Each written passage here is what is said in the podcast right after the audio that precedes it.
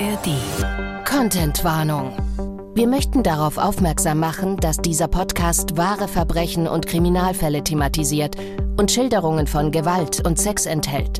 Das kann für einige von euch belastend sein.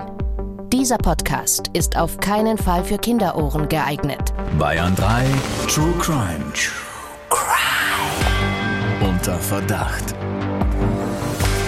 Ein Podcast von Bayern 3. Hello, hello, hello. Schön, dass ihr wieder bei uns seid und heute eine ganz ungewohnte Kombi hier bei uns im Studio. Alex ist ausnahmsweise mal wieder hier, nicht in Berlin, wie bei der letzten Folge.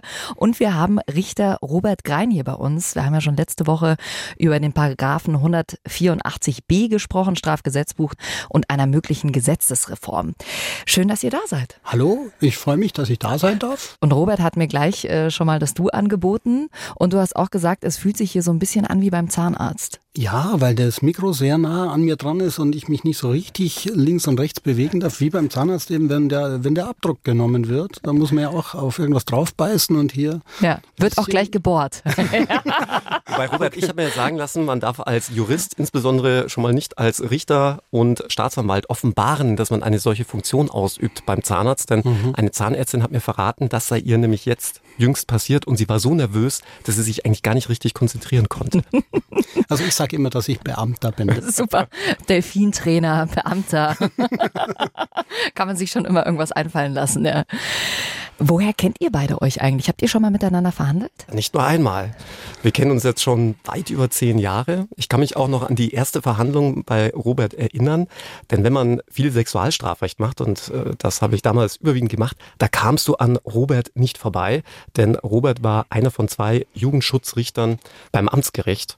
Und es war professionell, aber trotzdem auf Augenhöhe und nicht so distanziert. Also mit Robert kann man einfach wirklich gut verhandeln. Und daraufhin habe ich, damals noch nebenbei an der Uni tätig, immer mittwochs die Studenten mit zu Robert in die Verhandlungen genommen, weil sich Robert dann im Nachgang der Verhandlungen auch immer Zeit genommen hat, den Studenten dann diese Sachverhalte zu erklären. Und man muss an der Stelle nochmal eins sagen, das Sexualstrafrecht wird an den deutschen Universitäten nicht unterrichtet. Und deswegen war es mir ganz wichtig, den Studenten auch hier mal Einblicke zu gewähren. Mhm. Ja. Wir sitzen ja jetzt hier mit einem Honigtee und Wasser. Stell dir vor, wir sind hier am Stammtisch. Wie ist der Alex so? du darfst jetzt alles raushauen. Das kann ich nicht, das kann ich nicht sagen, Aussage verweigern. Wir sind leider in keiner verwandtschaftlichen Beziehung. Nein, aber es ist schon so, was ich sagen kann, nicht nur der Alex, sondern die Kanzlei insgesamt ist jetzt keine Unbekannte natürlich und ich verhandle mit denen gerne, mit allen, obwohl die uns, wir Richter sagen denen immer, die machen Ärger. Professionell ist der Ausdruck nicht, sondern eben, da muss ich sehr viele Zeugen vernehmen, muss vielleicht die Opfer nochmal vernehmen. Das ist schon etwas, was aus Richterperspektive eben der schlechtere Fall ist. Ja. Denn äh, da scherzen wir dann nicht. Wer ein Opfer in der Hauptverhandlung ein, zwei Tage lang bei einem Sexualdelikt intensiv vernommen hat und mhm. alle Fragen, die da von der Verteidigung, von der Staatsanwaltschaft, von Gericht gestellt werden, sind legitim. Wir müssen das so machen. Aber Spaß macht uns das sicher nicht. Ja. Und äh, wenn man das vermeiden kann, ist viel wert. Ja, Klar. auch darüber werden wir später noch sprechen, über deine Arbeit. Du vernimmst auch äh, viele Kinder mhm. und äh, das ist ja auch wahnsinnig interessant, wie man mit ja, den Wesen umgeht, die wir am meisten schützen müssen. Ja.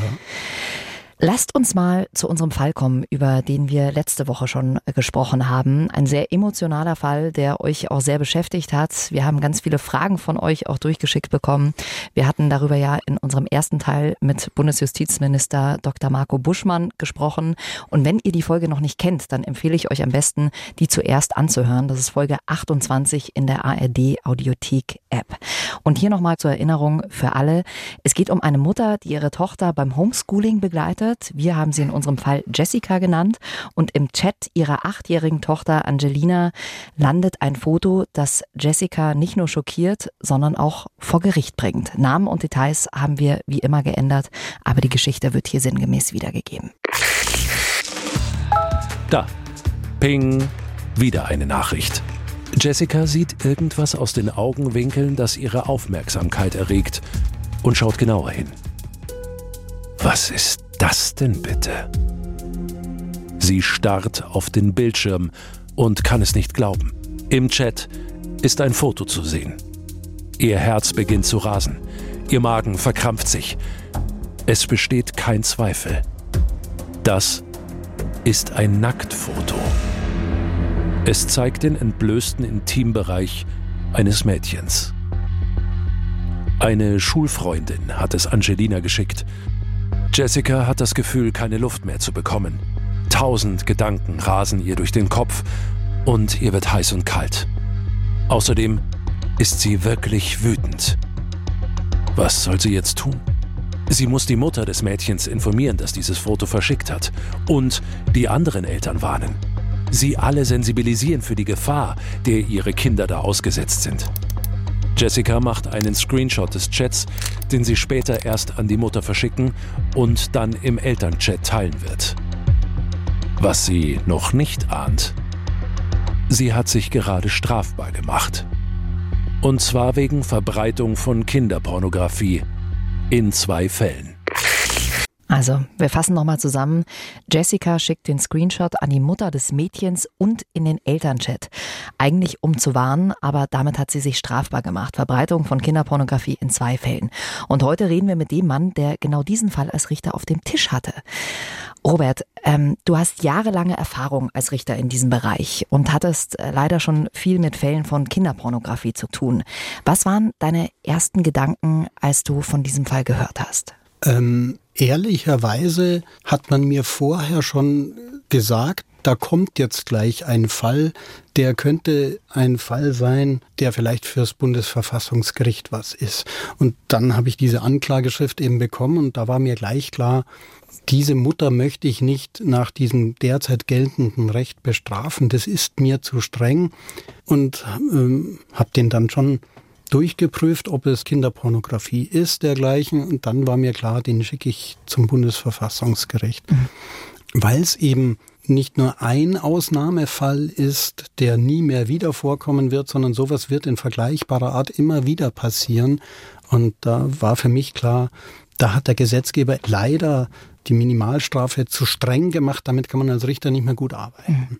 Du hast gerade gesagt, das wird alles durchgeprüft. Was wird da genau geprüft? Du musst natürlich schon schauen, ist dieses Bild, das da jetzt verschickt wurde, ist es überhaupt eine kinderpornografische Datei? Mhm. Und da ist der Gesetzgeber eben auch sehr weitgehend und sagt, wenn es ein Nacktbild vom Intimbereich eines Kindes ist, ist es in aller Regel Kinderpornografie. Das muss man natürlich sich dann schon vergegenwärtigen, muss sich das Bild anschauen, ist es so zu sehen und das war dann eindeutig, auch hat man den Chat in der Akte gehabt, wie wird dieses Bild verschickt? Und da ist eben der Text dabei und das Bild war nicht sehr, sehr klein, sondern war groß, so dass mir klar war, Mist, die hat der Kinderpornografie verbreitet. Ja, du hast gerade schon gesagt, du hast viele von diesen Fällen auf dem Tisch liegen und äh, übst natürlich auch große Kritik an dem jetzigen Gesetz. Ja, ja, ja. Ähm ich muss an der Stelle sagen, ich spreche nur für mich.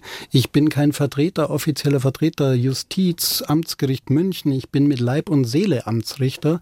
Und ich ähm, finde das derzeit geltende Recht zu streng, was diese unteren Strafrahmen angeht. Der Gesetzgeber schnürt ja unsere Richter so ein bisschen ein. Wir dürfen ja nicht völlig frei bestimmen, was wir eine Strafe richtig halten, sondern er gibt uns diese Strafrahmen eben vor. Und wenn bei Besitz von Kinderpornografie oder bei Verbreiten von Kinderpornografie wie hier die Mindeststrafe ein Jahr ist, ist es sehr, sehr streng. Mhm. Und das Fatalste an dieser Regelung ist eben, dass man keine Sachen, die sehr, sehr harmlos sind, einstellen kann. Und wie dieser Fall eben zeigt, gibt es komischerweise, das stellt sich ja sonst niemand so vor, aber es gibt so ganz, ganz harmlose Fälle und die musst du jetzt alle zu mindestens einem Jahr Freiheitsstrafe ja. verurteilen. Das passt nicht. Könnte man diese Strafe auch zur Bewährung aussetzen? Man kann sie zur Bewährung, wird man auch in jedem Fall tun. All diese Leute, die sowas machen, machen das natürlich zum ersten Mal, haben keine Vorstrafen, sind geständig und sagen, warum ist mir denn das passiert? Aber du kommst nur über so eine sehr juristisch komplizierte Konstellation Verbotsirrtum davon weg. Wenn ein Verbotsirrtum aber nicht vorliegt, dann musst du ein Jahr Freiheitsstrafe geben. Mit Bewährung, das schon. Aber ich bin Beamter Und wenn ich höre, ich werde nur zu einem Jahr mit Bewährung verurteilt, dann weiß ich gleichzeitig, das ist der letzte Tag, wo ich Beamter bin. Ich bin entlassen, mhm. Ende Gelände. Es ist vorbei. Ja. Und äh, ich kriege keine Versorgung mehr. Also das ist weitreichend, mhm. auch wenn ich Bewährung bekomme. Ja. ja. aber auch wenn du nicht Beamter bist, ja, steht dann mhm. im Führungszeugnis drinnen, äh, wenn du dich um einen neuen Job bewirbst, gerade wenn du vielleicht auch mit Kindern zu tun hast, Richtig, Stichwort ja. erweitertes Führungszeugnis, da bist du auch dein Job los. Wobei das natürlich schon so ist, auch wenn du jetzt nach hoffentlich bald anderem geltenden Recht, wenn du da 90 Tagessätze Geldstrafe bekommst, äh, ist auch schwierig für deinen Job. Aber wenn halt drin steht, ein Jahr mit Bewährung wegen verbreiten Kinderpornografie, welche Kindererzieherin wird da noch genommen? Welcher Lehrer? Also, Natürlich. Also, das ist vorbei. Ja. Also mit Bewährung ist ja gut für denjenigen, der muss nicht ins Gefängnis, aber sein Berufsleben ist stark eingeschränkt. Ja. Wobei du ja auch schon gesagt hast, dir ist ja jetzt schlicht die Möglichkeit genommen, auch ganz anders zu reagieren, also ganz ohne Strafe im eigentlichen Sinne, nämlich auch ein solches Verfahren dann einstellen zu können, sei es dann auch bei geringer Schuld gegen Geldauflage. Ja, ich mache das ja seit 2005. Früher sind diese Fälle gar nicht angeklagt worden, sondern der Staatsanwalt hat das in geeigneten Fällen schon eingestellt, weil man halt gesehen hat, das ist jetzt nicht den, den wir verfolgen wollen, der Pädosexuelle, sondern der hat das quasi so halbert aus Versehen gemacht. Und mhm. dem klopften wir einmal auf die Finger und dann ist gut. Und das ist auch gut gegangen. Das hat genügt. Und das muss ich anfügen, wir reden nur von dem unteren Bereich. Wir alle verfolgen die, die, die anderen, die werden streng bestraft, alles gut. Nur die unteren, mhm. das ist etwas, mit dem kann ich derzeit nicht äh, gut äh, umgehen. Ja. Du hast dann beim Bundesverfassungsgericht ein Normkontrollverfahren angestoßen mit der Begründung, dass der Paragraph 184b, so wie er jetzt formuliert ist, verfassungswidrig ist. Mhm. Wie läuft so ein Prozess dann ab? Wie kann man sich das auch zeitlich vorstellen? Ja, ich habe dann einen Beschluss eben gemacht, wie ich mir das ungefähr vorgestellt hatte. Aber den Beschluss selber, da habe ich jetzt nicht ewig drüber gebrütet, sondern ich habe mir eher gedacht, das Bundesverfassungsgericht wird das schon auch so erkennen und äh, wird dann eben seine Schlüsse daraus ziehen. Wie das dann in der Zeitung äh, publiziert wurde, dass der Richter Grein das gemacht hat, war ich sicher nicht der einzige Richter, aber ich stand halt als einziger in der Süddeutschen. Dann ist man auf mich zugekommen, unter anderem einer von der Uni München, der mit mir Kontakt aufgenommen hat. Dem habe ich dann gezeigt, was ich so gebastelt habe, mein Beschluss. Und der hat dann gesagt, hm, okay, das wird das Bundesverfassungsgericht wohl als unzulässig zurückweisen. Das war nicht gut genug. Sodass ich den Beschluss zweimal gemacht habe. Ah. Die haben es dann als unzulässig zurückverwiesen und ich habe ihn dann wieder hingeschickt. Hoffentlich ist er jetzt zulässig. Aber die Quintessenz bleibt. Ich darf die harmlosen Fälle nicht so bestrafen, wie ich es gern würde, wie ich es für richtig erachte. Mhm. Ich bin als Richter nur zwei Sachen äh, unterworfen, Gesetz und Gewissen. Und wenn das Gesetz hier eben aus meiner Sicht verfassungswidrig ist, dann sagt mir mein Gewissen, das, das wendest du nicht an. Du schaust das Bundesverfassungsgericht zu informieren, was sagen die dazu. Aber eins muss man an der Stelle noch sagen, Robert. Dein erster Antrag war alles andere als für die Katz, denn das Bundesverfassungsgericht hat sich ja dazu geäußert und meines Erachtens hier auch ein sogenanntes Obiter Dictum gesprochen. Ins Deutsche übersetzt heißt das, also bei der Gelegenheit erwähne ich noch Folgendes. Und das hat das Bundesverfassungsgericht getan.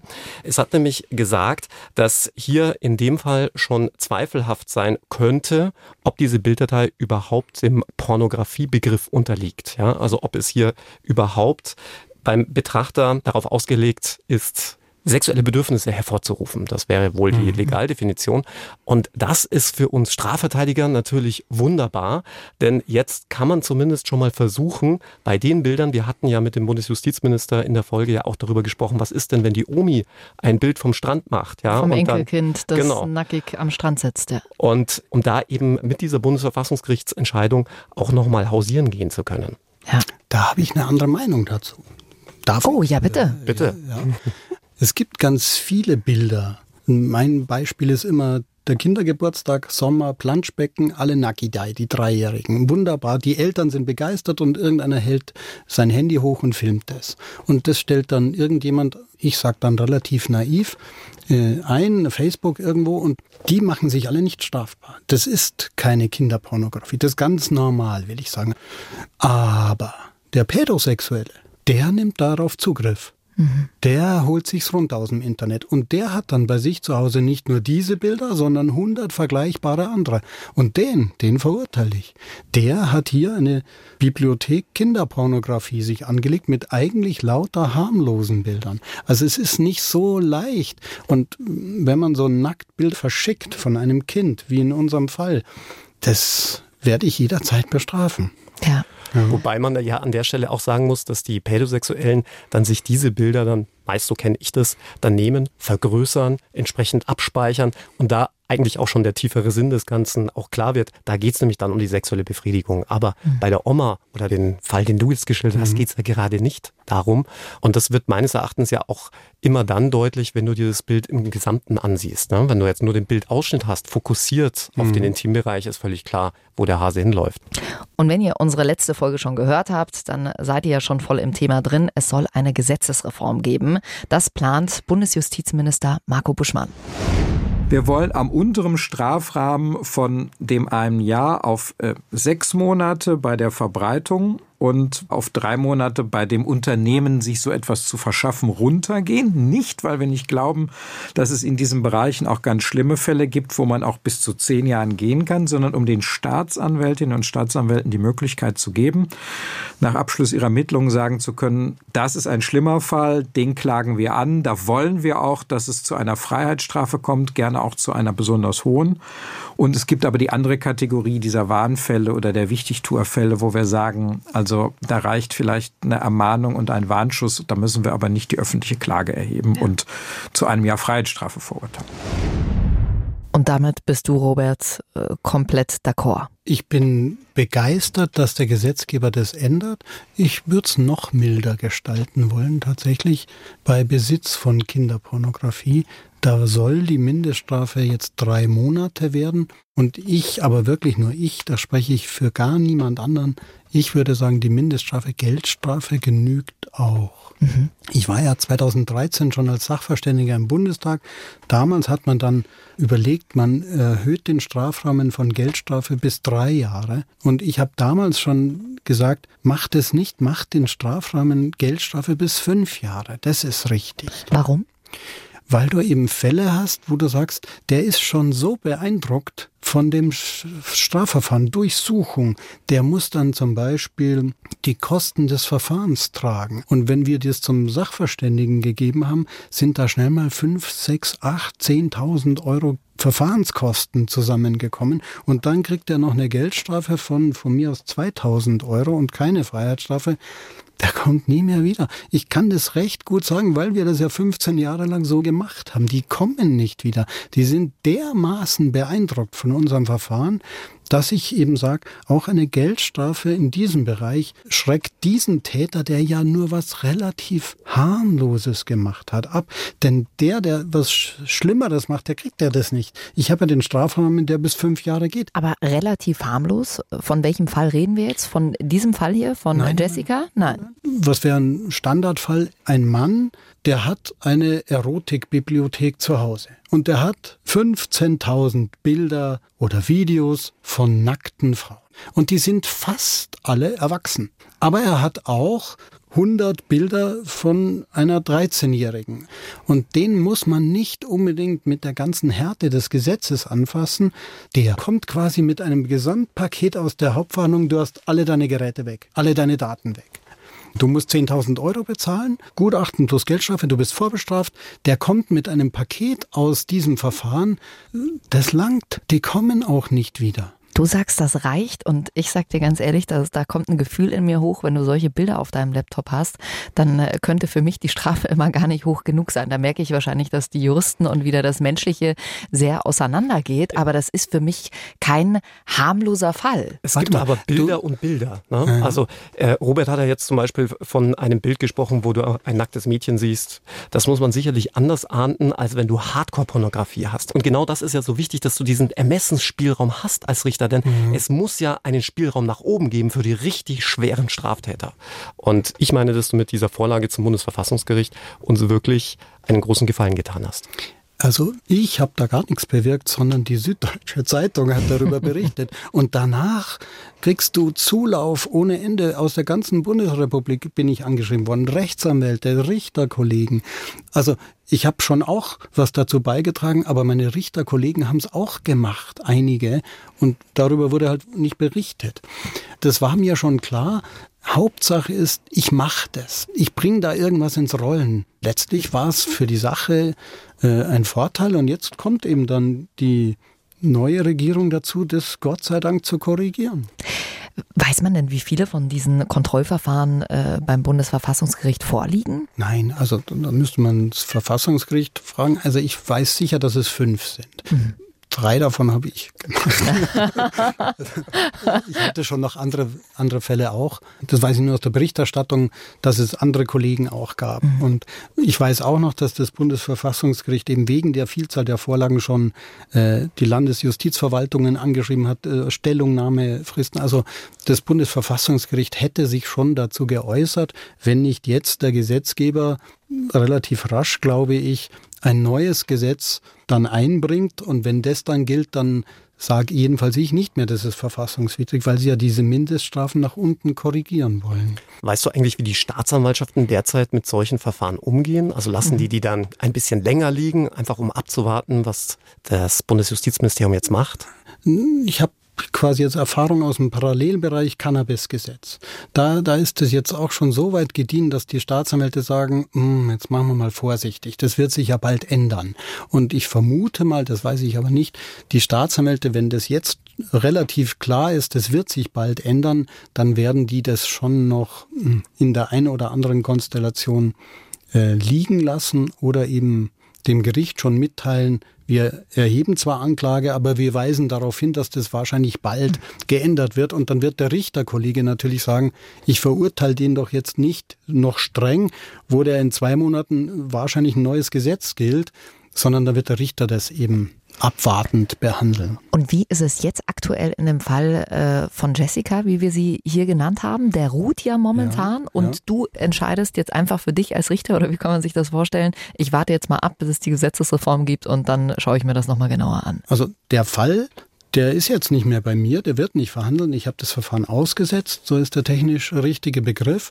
Und jetzt wartet man schlicht und ergreifend, bis er halt vom Bundesverfassungsgericht wiederkommt. Mhm. Und ähm, wenn das Bundesverfassungsgericht gesagt hätte, das ist verfassungsgemäß und der Gesetzgeber kein neues Gesetz auf den Weg gebracht hätte, dann hätte ich auch die Mindeststrafe von einem Jahr eben ausgesprochen. Mhm. Ich muss mich an das Gesetz halten. Ja. Dann hätte ich allenfalls den Hinweis des Bundesverfassungsgerichts genauer geprüft, ja, ist denn das tatsächlich Kinderpornografie? Mhm. Das wäre dann vielleicht eine Lösungsmöglichkeit gewesen. Ich für mich hatte entschieden, nee, ja. Und äh, das darf ich auch sagen, obwohl es sehr juristisch ist. Ich habe natürlich auch geprüft, handelt die im Verbotsirrtum? Dann kann man nämlich, wenn man im Verbotsirrtum handelt, wenn man gar nicht weiß, dass man was Verbotenes macht, dann wird die Strafe auch ganz anders gestaltet, sehr viel milder. Und da war ich mir auch sicher, die handelt nicht im Verbotsirrtum. Die war ja selber geschockt und mhm. kriegt so ein Bild und verbreitet das jetzt auch noch. Ja. Die hat auch noch nicht nur Kinderpornografie verbreitet, die hat auch noch den Intimbereich dieses anderen achtjährigen Mädchens verletzt. Das ist eine andere Straftat. Also die hätte natürlich, wenn sie richtig agiert hätte, hätte die halt das Bild weggelassen und hätte deren Namen nicht genannt. Das war übrigens auch die Kritik von vielen Hörern und Hörerinnen hier, dass sie gesagt haben, wie kann man denn sowas machen? Also ganz wichtig, jetzt auch äh, nicht jemanden in eine Ecke zu stellen, weil man weiß, äh, dass solche Aktionen passieren wahrscheinlich aus Emotionen raus. Ja. Aber wie bewertest du sowas dann als Richter? Was wäre für dich, ich sage mal, die angemessene Strafe? Das ist in dem Fall tatsächlich gar nicht so leicht für mich zu beantworten. Äh, in der Verhandlung hätte ich die Zeugen geladen. Die Mutter des kleinen Kindes, des anderen. Wie geht's dem Kind jetzt? Wahrscheinlich ist das Kind gemobbt worden in der Schule. Ja.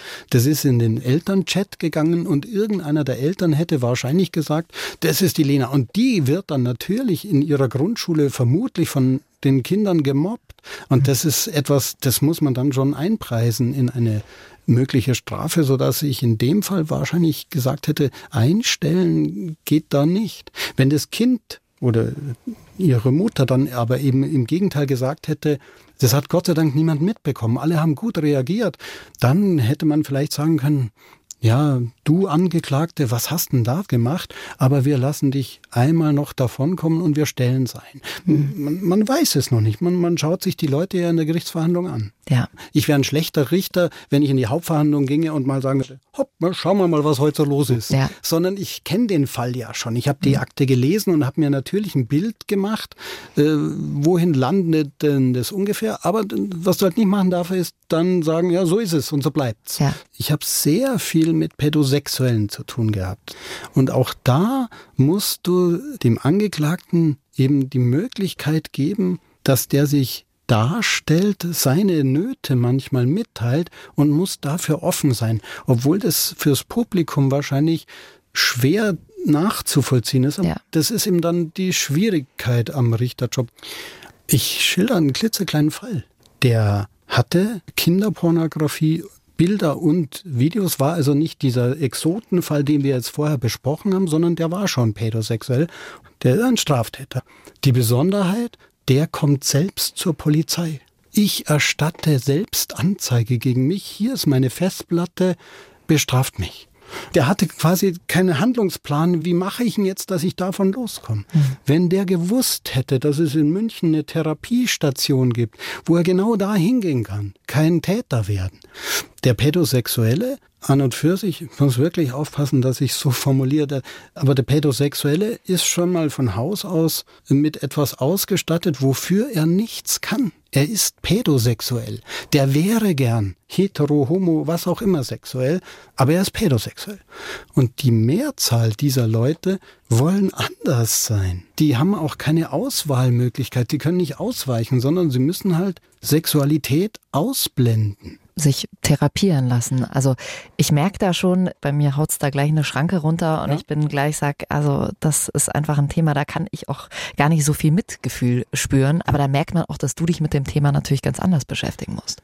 Und trotzdem rechtfertigt es für mich dann nicht die Tat am Ende. Also ich kann das total verstehen, aber äh, letzten Endes sind die Opfer, die Leidenden hier in diesen Fällen die Kinder und äh, da ja, hackt's bei mir einfach aus. Aber der wird ja nicht freigesprochen. Der wird verurteilt. Ja. Und zwar zu Recht. Ich habe 15 Jahre lang diese Leute verurteilt. Das war richtig in jedem Fall.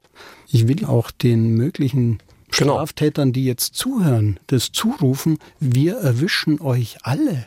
Mhm. Und das ist ja schon ein positiver Aspekt, der sich ja dann im Urteil widerspiegelt. Nicht unbedingt dann in einer besonders milden Strafe, sondern dass man zum Beispiel ihm auch zur Auflage macht, eine Therapieeinrichtung zu besuchen, dass er es auch machen muss. Natürlich. Also nur als Beispiel. Ja, Natürlich, klar. Da hätte ich so gern mehr Hilfe, dass da noch mehr Geld investiert wird. Ich darf an der Stelle die bayerische Justiz loben. Wir haben die Fachambulanz für Sexualstraftäter in München. Die wird zum Teil durch die Justiz finanziert. Es ist aber zu wenig. Wie ist das für dich eigentlich persönlich, die ganze Zeit mit solchen Fällen zu tun zu haben? Du hast selber auch Kinder. Kann man da am Abend ins Bett gehen und schaltet das ab? Das war der Grund, genau der Gedankengang, warum ich am Anfang gesagt habe, ich mache die Stelle nicht. Mhm. Eine Kollegin, eine Richterkollegin, die ich sehr schätze, die hat mich dann lange überredet und hat gesagt, schaust dir bei mir mal an. Da ging es weniger um Kinderpornografie, sondern eher um die Videovernehmungen, die sind sehr belastend. Äh, mhm. Was mich selber schon beeinträchtigt hat in meinem privaten Leben ist, wie meine Kinder noch klein war, Schwimmbad, da habe ich gescannt. Wo liegt da der Pädosexuelle? Also das hat sich für mich schon geändert. Wir haben jetzt hier über den Fall von Jessica gesprochen, äh, wo wir uns, glaube ich, alle einig sind, äh, dass es eine Gesetzesreform äh, braucht. Und du hast aber ja auch größtenteils mit all den anderen Fällen zu tun, über die wir jetzt gerade schon gesprochen haben. Du hattest auch einen Fall, da hat alles in Norwegen angefangen. Ah, ja, ja, stimmt, ja, ja, ja richtig. Also das ist auch etwas, was ich mitgeben will. Wir fahren denn weltweit.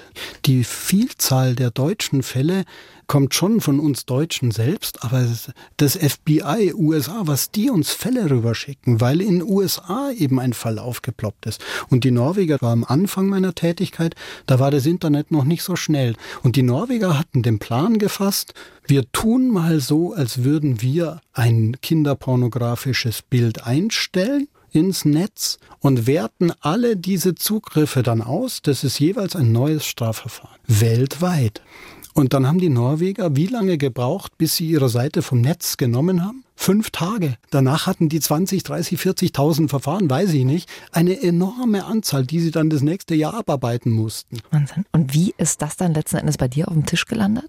Die Norweger, da gibt's eine vergleichbare Institution wie bei uns das Bundeskriminalamt, die dann mit unserem Bundeskriminalamt zusammenarbeitet und sagt, jetzt haben wir von euch Deutschen 4000 Verfahren, verteilt die mal. Mhm. Und das Bundeskriminalamt sagt dann, ah, da sind 20 Münchner Fälle, 10 Berliner und hat das auch wieder verteilt. Und die Münchner, die kriegen dann erstmal nur diesen Anfangsverdacht. Da in dieser Straße, in diesem Haus war ein Computer am Netz und da ist eine kinderpornografische Datei runtergeladen worden. Durchsuch mal da. Oft ist es ja so, äh, dass man international nicht so gut vernetzt ist, aber das scheint ja gut zu funktionieren. Die Polizei ist natürlich sehr gut vernetzt und auch das Landeskriminalamt hat Beamte abgestellt, die nichts anderes machen, als den lieben langen Tag im, im Netz zu fahnden. Mhm. Ich darf hier auch sagen, wer glaubt, er ist im Darknet sicher, viel Spaß. Es gibt ja auch seit einiger Zeit, nicht nur in Bayern, aber äh, da weiß ich es jetzt, äh, eine eigen spezialisierte Staatsanwaltschaft, eine Schwerpunktstaatsanwaltschaft ja. in Bamberg, die sich also quasi nur und ausschließlich mit dieser Art Cybercrime beschäftigt. Mhm. Jetzt ist bei deiner Arbeit, Robert, ja auch die Befragung von Kindern mhm. oft sehr wichtig. Äh, sei es, weil sie Opfer geworden sind, äh, sei es als Zeugen. Und das stelle ich mir echt als Wahnsinnsherausforderung vor. Also gerade auch dann, wenn es um schlimme Verbrechen geht. Wie kann man sich das konkret vorstellen? Wie läuft so eine, ich sage mal, kindergerechte Befragung ab? Mhm. Die Vernehmung in München und mittlerweile auch äh, bundesweit wird als Videovernehmung gemacht. Man will den Opfern ersparen, dass sie in die Hauptverhandlung kommen müssen. Sie werden also vor der Verhandlung von einem Richter gefilmt, vernommen, sind vor dieser Vernehmung aber schon von einem Polizeibeamten vernommen worden. Also sie müssen zweimal vernommen werden, das schon. Aber in dieser Vernehmung bist du mit dem Opfer als Richter allein in einem Raum. Alle anderen dürfen dabei sein, in einem anderen Raum mit Fernseher und Verfolgendes. Die Verteidiger sind da, der Staatsanwalt ist da, auch der Beschuldigte selbst darf da sein, aber sie sind für das Opfer wenigstens nicht sichtbar. Und in dieser Videovernehmung wird dann quasi all das von allen Beteiligten gefragt, was wir sonst in der Hauptverhandlung machen würden. Der Rahmen ist sehr viel geschützter. Das Videovernehmungszimmer wie beim Kinderarzt eben ausgestaltet. Da sitzt eben dann der Orang-Utan in der kleinen Palme. Du hast ein Seepferdchenlampe. Das ist alles ein bisschen netter für kleine Spielerischer. Kinder. Ja. Mhm. Und da vernimmst du dann als Richter alleine sehr, sehr schonend Kinder, Jugendliche oder Erwachsene zu diesem Bereich. Du musst empathisch sein. Die Kinder, das merkt man, fassen relativ schnell Vertrauen. Ich kann gut Lego spielen, ehrlich, wirklich. Und das kann man dann spielerisch schon so einbauen, dass man das Kind kennenlernt. Und das Kind spürt einfach, da wird jetzt nichts Böses passieren und hat keine Angst mehr. Nur das Kind und ich, das geht wunderbar. Und ich würde mal sagen, du hast auch nicht dieses obrigkeitsstaatliche Verhältnis, wo dir ein Richter in Robe ja. von der Richterbank äh, hinabsehen begegnet, Nein. sondern du begegnest dir ja wirklich auf Augenhöhe spielerisch. Und das ist natürlich ganz was anderes für die Kinder. Ja, ähm, das ist viel, viel, viel besser, als wenn das Kind in den Sitzungssaal käme. Klar. Und nicht, dass ich das jetzt so toll mache, sondern weil wir diese Umgebung haben. Und die Kinder werden dann dennoch von mir während der Vernehmung schonend, aber doch darauf geprüft, ob sie die Wahrheit sagen oder nicht, ohne dass sie es merken. Mhm. Äh, die Jugendlichen merken sehr wohl, dass ich das mache. Äh, viele der Opfer haben den Eindruck, der glaubt mir nicht, der Richter. Was fragt er denn dauernd? Wieso fragt der so viel? Die wissen einfach nicht, solange ich frage, glaube ich ihnen, sondern ich muss ja alles abklopfen, was vielleicht falsch sein mhm. könnte. Und je länger ich frage, desto sicherer ist es, das stimmt, was das Kind sagt, was die Jugendliche sagt. Was macht man denn in der Situation, wenn ein Kind wirklich nicht mit in den Raum gehen will? Also ich meine, man kriegt es ja immer wieder mit, dass sich Kinder dann hinter der Mama verstecken und mhm. da gar nicht weg wollen.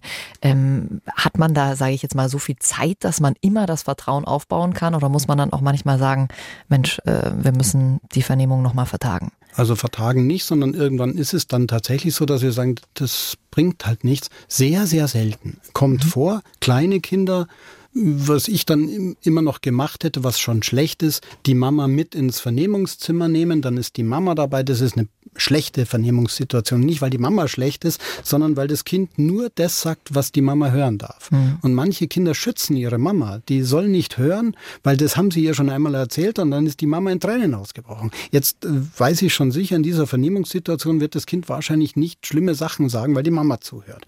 Aber bevor gar nichts passiert, machen wir das dann. Gibt es da spezielle, äh, ja, eine spezielle, sage ich jetzt mal, äh, Vernehmungsmethode oder spezielle Fragen, die man stellen kann, die dann besonders mhm. geeignet sind oder machst du das alles rein aus, aus Gefühl und aus deiner Intuition? Also der Umgang mit Kindern ist tatsächlich, den lernt man gut, wenn man Papa oder Mama mhm. ist. Das langt dann schon. Ansonsten die Vernehmungstechnik unterscheidet sich nicht, ob ich da jetzt eine 35-jährige oder eine 5-jährige vernehme.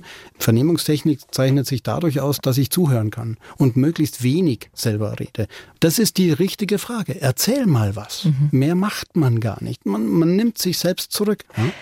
Kindern ist also mit Sicherheit noch nicht so bewusst, aber wissen denn dann Jugendliche oder ich als 35-Jährige, wenn ich mit dir in einem Zimmer sitze, weiß ich dann, dass alle anderen zuschauen? Ja. ja. Ähm, bei den kleinen Kindern hat man das so gemacht, wenn die Mama, die dabei war, mir vorher gesagt hat, die soll nicht wissen, dass der Täter da ist. Mhm. Dann hat man sich da so drumrum gemauschelt Angelogen habe ich die Kinder nicht. Wenn die gefragt hätten, hätte ich es gesagt. Ja. Bei den jugendlichen Erwachsenen oder auch bei älteren Kindern habe ich das schon gesagt, aber eben mit der Begründung, warum der da ist, nämlich es ist so vorgeschrieben, der darf da sein. Wenn ich ihn jetzt wegschicken würde, dann könnte ich das, was wir jetzt machen, dieses Video, die DVD, könnte ich danach gleich in den Papierkorb werfen. Es wäre nichts wert. Und du müsstest dann doch wieder in die Hauptverhandlung kommen, weil ich einen Fehler gemacht hätte. Und das verstehen die Zeugen dann schon. Und ja. äh, das ist ein tolles Verfahren, diese Videovernehmung, aber sie ist nicht leicht, sondern anstrengend emotional. Ja. Und ich glaube, das ist ja auch oft ein Punkt, warum Eltern davor zurückschrecken, äh, dann sowas vielleicht auch anzuzeigen, weil sie ihr Kind dem Ganzen eigentlich nicht aussetzen wollen. Ich verstehe jeden, der das überlegt, weil das natürlich so ist, wenn es heftige Sachen sind, innerfamiliär, Sexualdelikte, wirklich grauenvolle Sachen. Die größten Bedenken, die die haben, die glauben mir nicht. Und wenn es jetzt dann so läuft, charmant wie ich bin, schiebe ich jetzt den Ball zurück zur Kanzlei Dr. Stevens.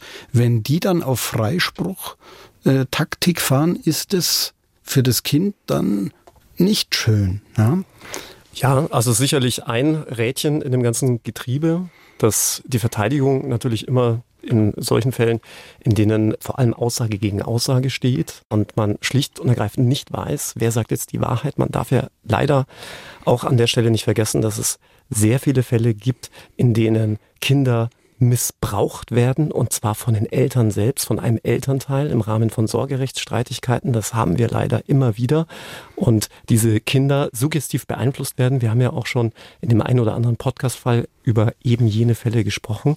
Kinder in solchen Fällen sind dann immer das Opfer. Entweder von dem einen Elternteil, dass mhm. es irgendwie das Kind für sich instrumentalisiert oder eben weil tatsächlich was vorgefallen ist. Das kann ich natürlich bestätigen. Das ist ja Zweck unserer Vernehmung zu prüfen, stimmt's oder stimmt's nicht. Und es ist, ich würde jetzt nicht sagen oft, aber es ist doch so, dass man sagt, immer wieder erzählen mir Kinder etwas, wo ich nach einer Weile merke, das stimmt einfach nicht. Das hat jetzt die Mama aus Wut gegen den Papa hm, dem Kind so eingetrichtert. Mhm. Das ist manchmal ganz leicht zu erkennen, weil das Kind eben sieben Sätze auswendig gelernt hat und dann sind die sieben Sätze durch und ich sage dann, ja, erzähl mal, wie war's denn? Ja, habe ich doch schon. Na, erzähl mal.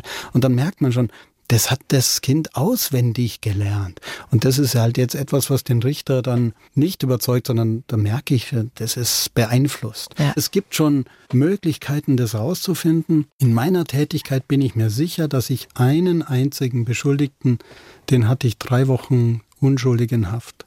Das dauert aber eben. Also es hm. ist schwierig. Ich meine, du hast all die Fälle auf dem Tisch liegen. Äh, kannst du da sagen, in wie viel Prozent der Fälle sowas vorkommt? Also das sind doch Einzelfälle, oder? Dass äh, Eltern ihre Kinder so beeinflussen, dass sie da eine Falschaussage machen.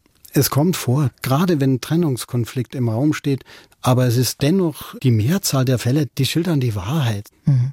Gibt es denn auch manchmal nach so einer Vernehmung Konflikte, dass du jetzt zum Beispiel als Strafverteidiger sagen würdest, naja, aber da, äh, lieber Robert, hättest du aber mal nochmal nachhaken müssen? Mit dem Robert persönlich hatte ich wirklich noch nie Konflikte, weil er das wirklich ausgezeichnet macht und auch jedem Prozessbeteiligten, also nicht nur dem Strafverteidiger, sondern natürlich auch dem Staatsanwalt ausreichend Gelegenheit gibt, dann auch seine Fragen zu stellen. Übrigens auch in der Videovernehmung.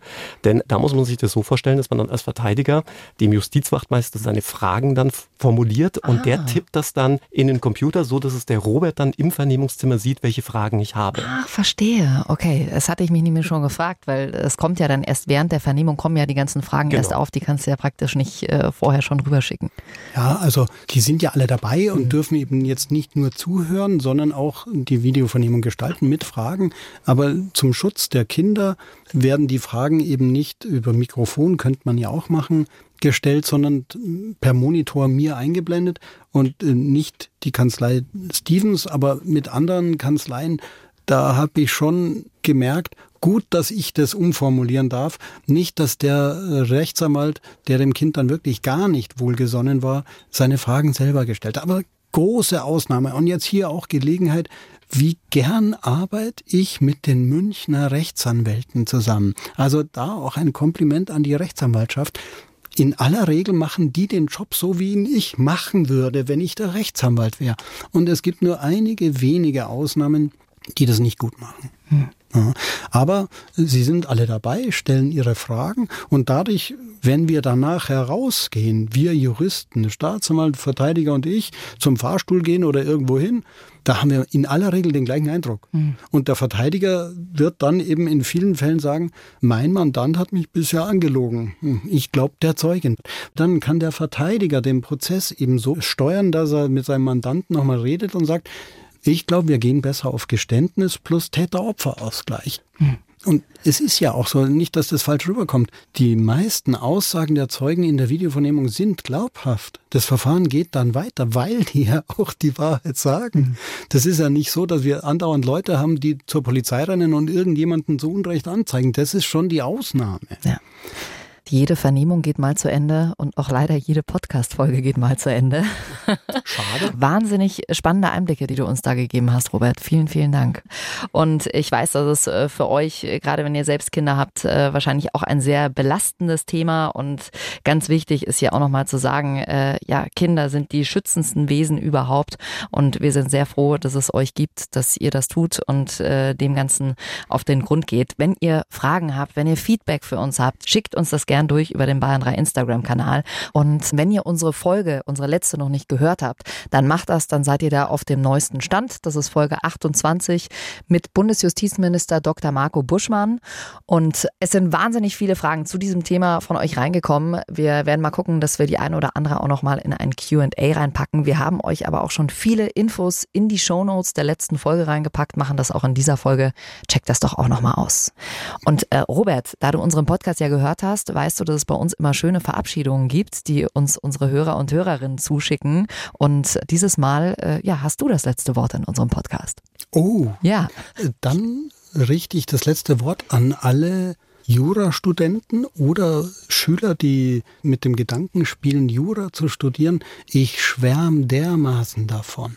Das Studium ist anstrengend, das stimmt, aber der Richterberuf, Rechtsanwalt, Staatsanwalt, das ist so was Schönes. Hängt euch rein, macht das Studium, lernt ausreichend, man muss büffeln, kann man nicht anders sagen. Und dann habt ihr einen Job, der super toll ist. Ihr dürft mit Menschen arbeiten, dürft euch den Bereich aussuchen, in welche Richtung ihr geht. Und wenn ihr im Strafrecht landet, braucht ihr am Abend keine Krimis mehr anschauen. Ihr habt einen spannenden Berufsalltag, abwechslungsreich, toll. Das war die längste, aber auch schönste Verabschiedung. Wollte ich auch gerade sagen. Ich hätte, ja, ich hätte ja damit gerechnet, dass du als Richter sagst, die Verhandlung ist geschlossen. Ja. Das habe ich, glaube ich, noch nie gesagt. Nein. Na gut, ja, die Verhandlung ist geschlossen oder auch das, was du gerade gesagt hast, Robert. Das ist unsere heutige Verabschiedung. Ich hätte ja gern wieder den Blick von Alex gesehen, ja, wenn irgendwie sowas wie Tschüssli Müsli oder sowas kommt. Aber heute mal eine anständige Verabschiedung.